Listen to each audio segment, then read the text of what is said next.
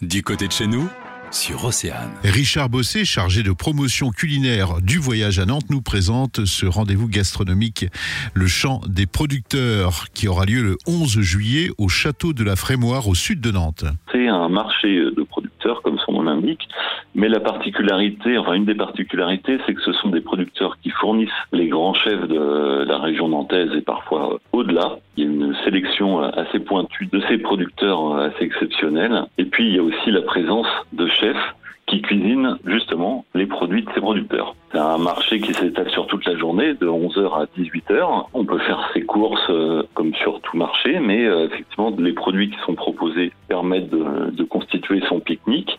Mais il y a aussi euh, des stands où on peut acheter des sandwichs bon, un peu particuliers, hein, qui sont faits par notamment un grand fumoir urbain. Il y a des produits de la mer. On met aussi à disposition des planchas pour griller saucisses ou justement morceaux de viande ou produits de la mer. Et puis, il y a effectivement 12 euh, chefs par ailleurs qui cuisinent vos courses gratuitement et en live. Bon, malheureusement, tous, ils peuvent pas cuisiner les courses de, de tout le monde, hein, parce qu'il y a quand même beaucoup de monde qui passe sur ce marché. Donc, on a mis en place un système de tirage au sort, mais tout le monde euh, euh, peut y participer, bien sûr, pour se faire cuisiner ses courses par ces grands chefs qui sont sur scène hein, au, milieu du marché. Sinon, bah voilà, comme comme expliqué, on peut aussi être son propre chef et faire ses, ses assiettes, son pique-nique par ailleurs. Et puis, évidemment, on peut regarder les chefs, discuter avec eux, même si on n'est pas tiré au sort. 12 grands chefs des tables de Nantes, avec comme chaque année trois coups de pouce. Dont euh, la fameuse Sarah Mingui qui était en finale de Top Chef cette année. Rendez-vous le 11 juillet au château de la Frémoire, au sud de Nantes. Euh, voilà, il y a un parking à proximité. Évidemment, si vous avez possibilité de venir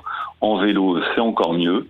Et il y a même un franchissement de la serre qui se fait avec un petit passeur aussi, euh, si besoin. Le magazine, midi 14h, sur Océane.